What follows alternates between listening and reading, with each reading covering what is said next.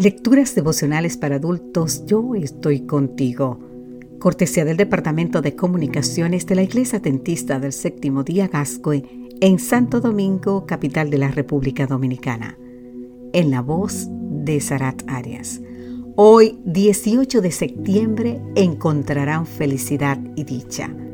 En el libro de Isaías, el capítulo 51, versículo 11 nos dice, regresarán los rescatados por el Señor y entrarán en Sión dando gritos de alegría. Sus rostros estarán siempre alegres, encontrarán felicidad y dicha, y el dolor y el llanto desaparecerán. La felicidad se ha convertido en uno de los asuntos más investigados. Las librerías están abarrotadas de libros que se especializan en decirnos cómo ser felices, cómo conseguir ese anhelado producto que todos queremos consumir, llamado felicidad. Cada año se publica el Informe Mundial de la Felicidad, donde aparecen los países más felices del mundo. Ahora bien, ¿cómo saben estos investigadores qué países son los más felices? Identificando una serie de factores clave para la felicidad, el Producto Interno Bruto, la esperanza de vida, la ayuda social, entre otros.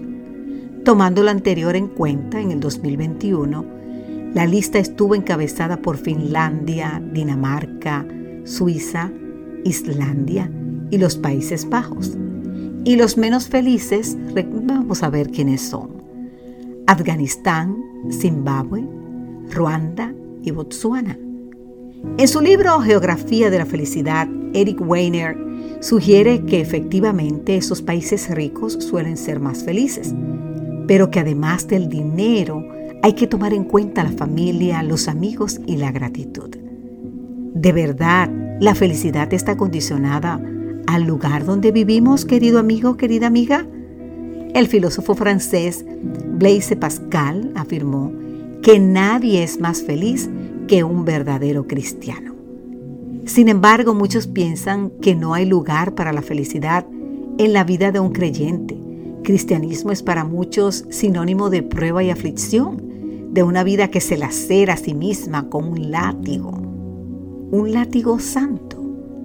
En muchos casos, el que ha vivido en plenitud su experiencia espiritual con el Señor concibe la religión como un estorbo que reduce considerablemente el deseo de vivir.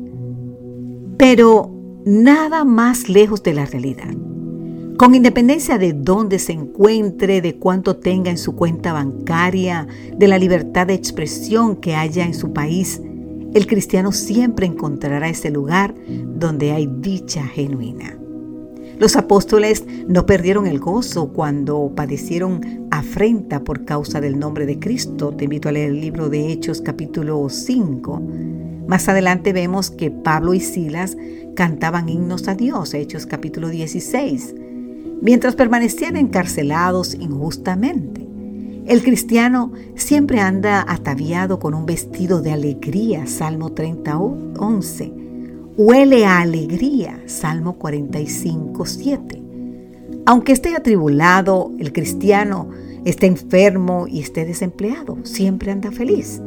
Nada ni nadie nos quita la felicidad que Dios ha puesto en nuestro turbulento corazón. Dios ha prometido que los redimidos encontrarán felicidad y dicha, y el dolor y el llanto desaparecerán. Te invito a leer el libro de Isaías capítulo 51.